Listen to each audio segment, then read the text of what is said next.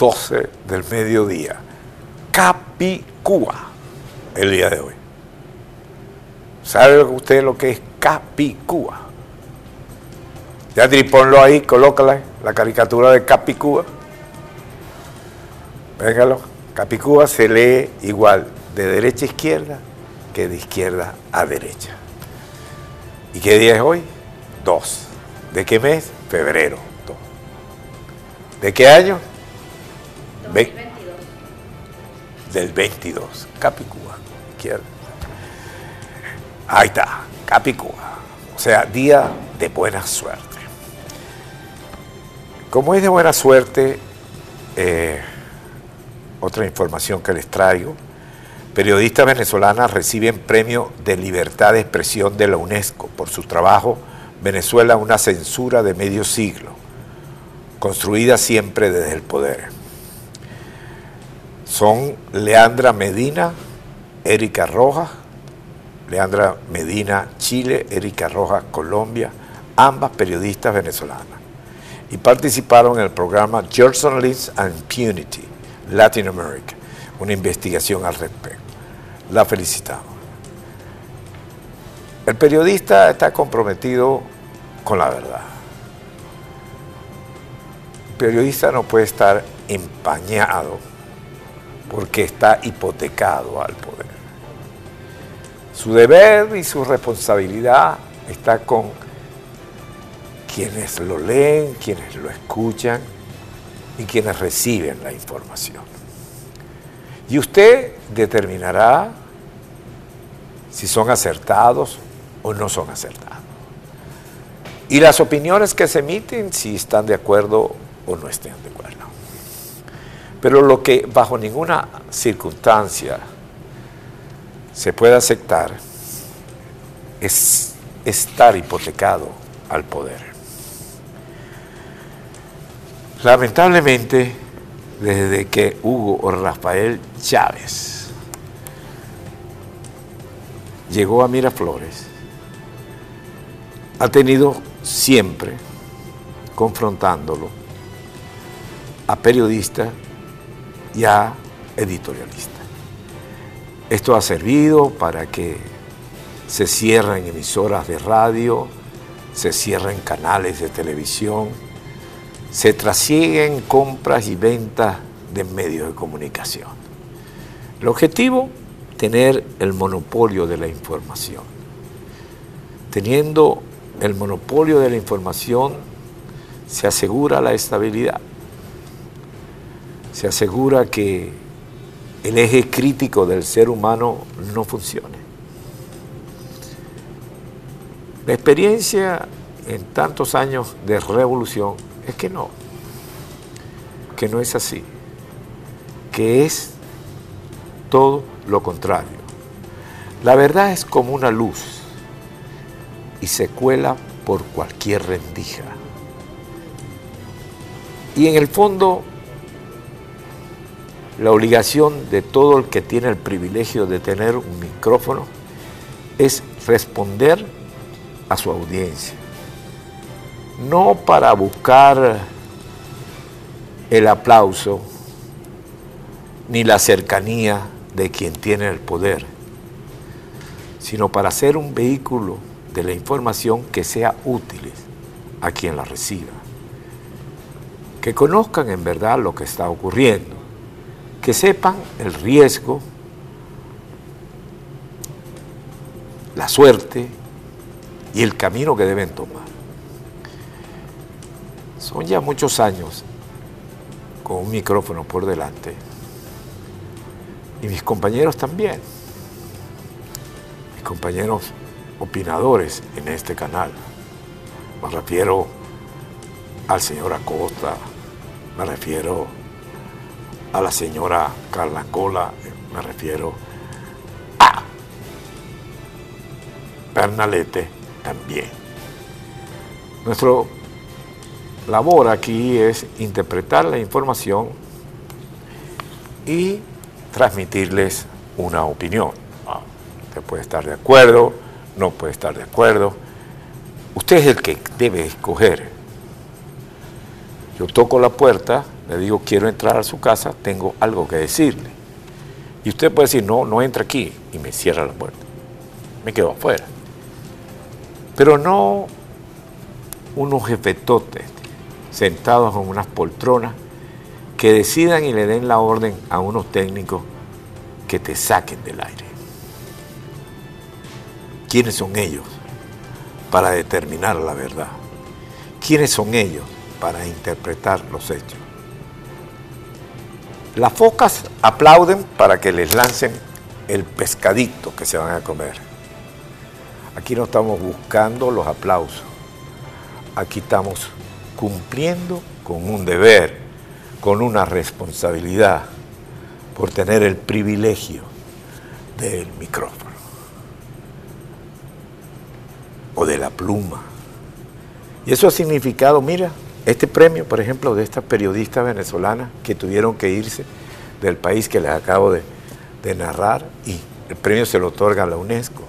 Y de cuántos tantos periodistas que están regados a lo ancho y largo del continente o que trabajan en los medios de comunicación, que quién sabe ustedes no lo conocen, pero son quienes nos proporcionan las informaciones, nos dan el apoyo técnico, son los que están ahí con los cables, llevándole el audio, el director, estoy sacando fundamentalmente eh, la gente que está conmigo en la guardia de la mañana, las ediciones, que me acompaña en, en el canal y que gracias a ello, gracias a ello, a lo acucioso, a su trabajo, yo les puedo transmitir las informaciones y transmitirles las interpretaciones.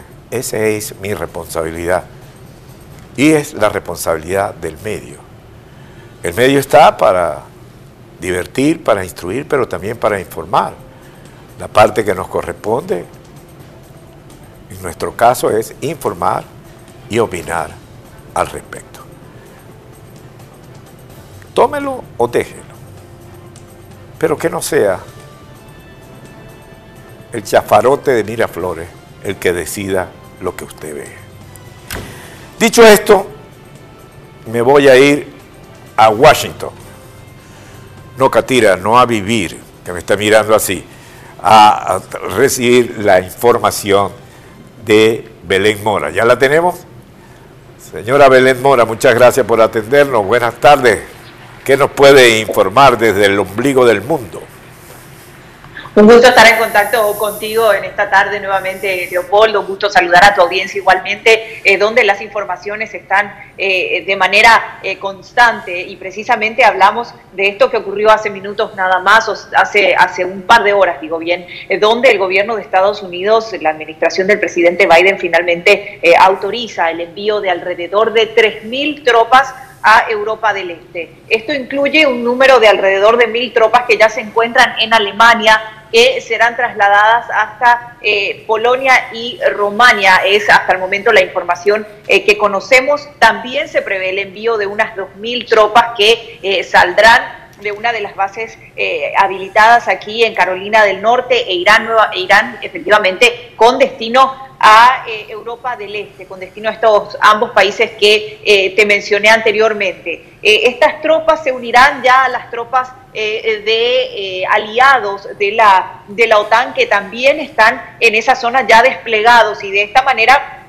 algunos hablan de que en cierta manera está subiendo la intensidad de, por lo menos, de las negociaciones. Hasta el momento no se ha llegado a un acuerdo por la puerta diplomática. Sabemos que eh, luego de las conversaciones que se han mantenido el día de ayer o que han mantenido el secretario de Estado Anthony Blinken y por otro lado el ministro de Relaciones Exteriores de... Eh, eh, de Rusia, donde existió un compromiso, por lo menos del gobierno ruso, de poder presentar una respuesta formal ante aquel pedido, aquella carta que había presentado el gobierno de Estados Unidos. Desde ese momento y hasta que el día de ayer se conocieron las por lo menos afirmaciones bastante enfáticas del presidente Vladimir Putin, las conversaciones se han mantenido en cierta manera estáticas, es decir, hasta el día de hoy por lo menos es lo que eh, se habla o funcionarios del gobierno de Estados Unidos han eh, hablado y han trascendido a los medios estadounidenses. Las conversaciones diplomáticas por en cuanto están eh, paradas y sabemos hoy ya y ha sido confirmada también por el portavoz del departamento de eh, por el Pentágono, digo bien, donde finalmente sabemos que el gobierno de Estados Unidos ha autorizado el envío de estas tropas a Europa del Este. En otras palabras, ya empezó el desplazamiento, ¿no? Efectivamente, estamos hablando eh, eh, de un desplazamiento y para algunos aquí en Washington, aquí en Estados Unidos, esto en cierta manera implica que eh, el nivel, digamos, de la conversación está subiendo ya a otros ámbitos. igualmente sabemos que la puerta diplomática aún se mantiene abierta, pero sin lugar a dudas, de acuerdo a, la opinión de algunos expertos, por lo menos esto en cierta manera genera una mayor tensión en, en, este escenario donde vemos que desde hace varias semanas eh, esta situación está poniendo en vilo y en alerta no solamente a Europa, sino también eh, a Estados Unidos y como consecuencia de esto al resto del mundo. Por otro lado, sí también tenemos confirmación, al menos eh, por parte del Pentágono, de que el gobierno de Estados Unidos no tiene previsto enviar tropas a Ucrania. Sabemos que Estados Unidos, en el marco de la, de la cooperación que mantiene con el gobierno ucraniano, sí tiene presencia de alrededor de 150 uniformados que eh, ya desde hace un tiempo están brindando, digamos, alguna asistencia, eh, entrenamiento, digamos, a las fuerzas y a las, a las tropas, a las fuerzas militares del gobierno ucraniano. El gobierno de Estados Unidos no tiene previsto, en el marco de todo esto que venimos conversando, al menos enviar uniformados a territorio ucraniano, sí, nuevamente reitero, a eh, territorio de Europa del Este, a países eh, aliados del gobierno de Estados Unidos y también aliados de la OTAN.